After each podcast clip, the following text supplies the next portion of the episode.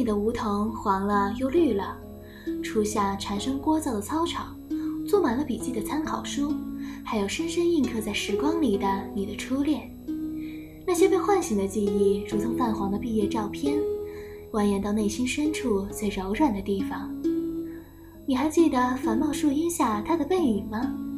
你还记得自习课上并肩做题的他吗？你还记得暮色四合时骑着单车一起回家的沉默少年吗？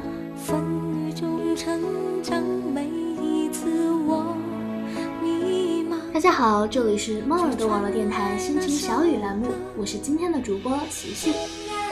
下面就和大家分享一篇有关于青涩岁月的成长故事。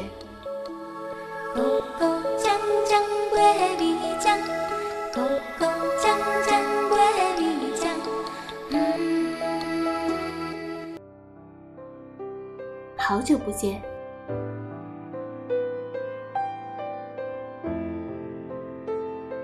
那天我们约好了在高中的校门口相见。临出门的时候，对着镜子看了一遍又一遍，还是把才做的栗子色卷发扎成了高高的马尾，穿上五厘米的高跟鞋，蓝白条纹海军风的连衣裙。临走前，还对着镜子练了几遍微笑，心里暗想着，想让你看到的我还是高中时的样子。下午五点半，再熟悉不过的校门前，时隔两年之后，再次看到你，细碎的头发在夕阳下泛着金色的光，你日渐棱角分明的面孔，在我看来。还是记忆里那意气风发的模样。你没有看到我，或者说你没有认出我。对着你的方向，我轻轻喊了你的名字。你愣愣地看了我一眼，眼中流露出一丝惊讶，还是那样的嘴角，微微一笑。挥手寒暄，和你坐着聊聊天。一、二、三、四、五、六、七，七步路的距离就到了你的眼前。好久不见，变漂亮了。你看，好久不见。你还是这么会说话，还是这么讨人喜欢。并肩走了很多路，一直目视前方。用余光可以看到，你不时转头微微看我。我笑了笑，不说话。如果这种事情发生在两年前，我该是怎样的欢欣雀跃？只可惜现在是两年后。也许你还是以前的你，可现在的我早已释怀了当年的自卑、失落和忧郁。只可惜，你不爱当年喜欢你的那个我。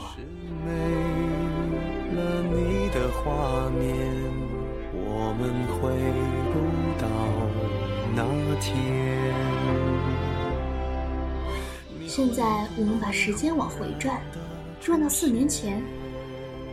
那时候我上高一，没有白富美的家境和外表，个子不高，微微的胖，没有优异的成绩，也经常低着头走路。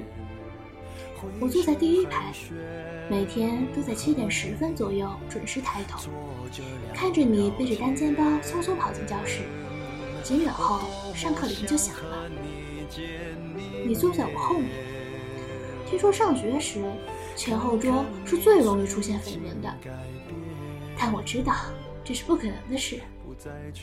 每天下课，我都安静地趴在桌子上，看看漫画，还有萌芽，也是为了可以听到你和男生们的谈话，一字不漏的全都记下来。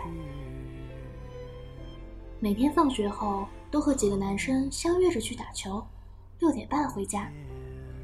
每周只有一个小时的上网时间，都用来和好朋友们一起打。星际争霸和刀塔，每个星期六下午都去一个大学英语老师家里学新概念英语三。每个星期天上午都要来学校，听理科实验班的老师讲奥数题。我在角落里默默的关注着你，心里无比希望有一天可以和你站在一个高度，哪怕是见面打声招呼、聊聊天也好。没有想到的是，我和传言中你最喜欢的女孩成了好朋友，一起放学回家，一起分享蛋糕店里的甜点，交换喜欢的书和杂志。偶尔他给我讲数学题，我帮他说文综必备的重点。没事儿，说说八卦，还有冷笑话。自习课上一起做成对的试卷，日子就这么一天天的过去了。直到后来你回来了，上数学课时，同桌小声的告诉我，我有男朋友啦。改不掉倔强性格，痛都自己承受。喜欢他，他喜欢他，他又喜欢另一个他。年少时光的那些懵懂的小情愫，我们都经历过，我们都懂得。也许最好的结局就是做朋友，不会离彼此的生活太远。哪怕你已经有了另一半，我还是可以和你聊聊天，聚会的时候还是可以和你开开玩笑。我知道。若是没有离别，成长也就再无所复利。哪怕总是与你擦肩而过，我也会告诉自己，我们都曾经行走在记忆里。听说你回来了，身边没人陪伴着，我有好多话想说，泪光闪闪又沉默。美梦坠落以后，我们都变成熟。好的，今天的节目就要结束了。如果你喜欢我们的节目，那么可以通过语音网、喜马拉雅、豆瓣小站进行收听我们的节目，或者在新浪微博中搜索我们“猫耳朵网络电台”，这样就可以在第一时间看到我们电台的动态了。如果对我们的节目有什么建议，或者是想和我们互动的话，可以加入我们的听友群，亲友群群号是幺六零幺零零五六四。如果你也想让自己的文稿或者故事出现在大家的耳朵里，可以将自己想要说的投稿到我们猫耳朵网络电台的邮箱猫耳朵 FM at 幺二六点 com，或者在新浪微博中 at 猫耳朵网络电台说你想说。感谢你的收听，我是琪琪，我们在下一期中再会。伤感着。曾经多快乐，幻想能再做什么，让我们能复合。